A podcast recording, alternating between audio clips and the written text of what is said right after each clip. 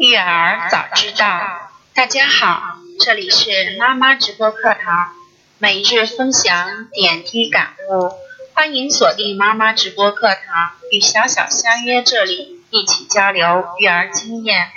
小小育儿微信：三二幺三八幺五幺幺六，三二幺三八幺五幺幺六。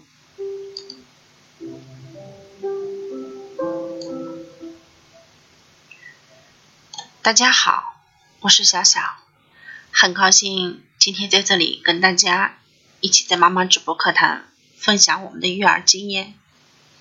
那今天小小跟大家分享的是孩子拖拖拉拉该怎么办这个主题。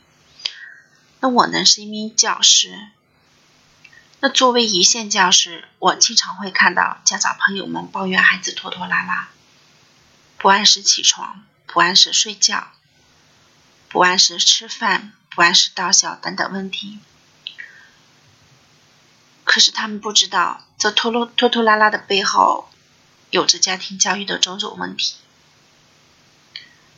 可是大部分的家长朋友，每每看到的都是在训斥自己的孩子，在抱怨孩子，他们却没有反思自己的家庭教育的问题，也没有想一想是家庭教育里哪个环节出现了问题。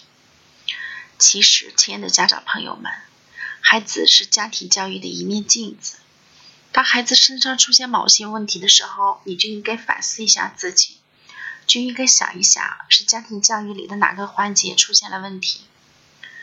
弄明白之后，再逐渐进行优化自己的教育方法，这样才是一位优秀的家长。其实，我们说小孩子的习惯养成是从小就开始养成的。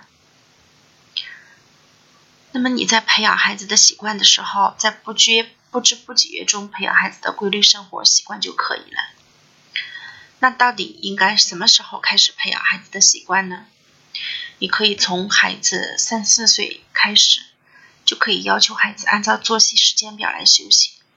但是一定要记住，在不知不觉中培养孩子的规律生活习惯。那么你可以在三四岁的时候给他买一个钟表。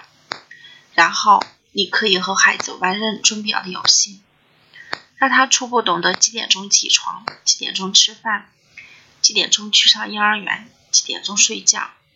如果孩子表现很好的话，你就要对孩子按时作息的行为多多表扬。这样做的目的是让他产生按时作息的光荣感。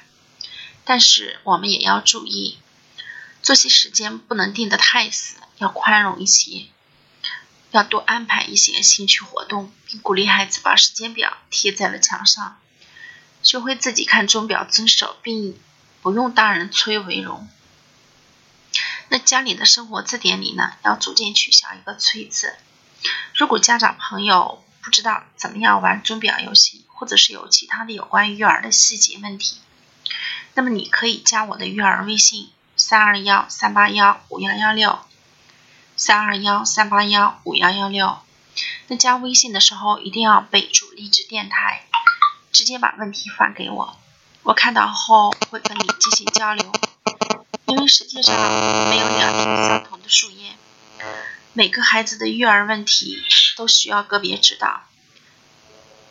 那你要记住，小小的育儿微信是三二幺三八幺五幺幺六，三二幺三八幺五幺幺六。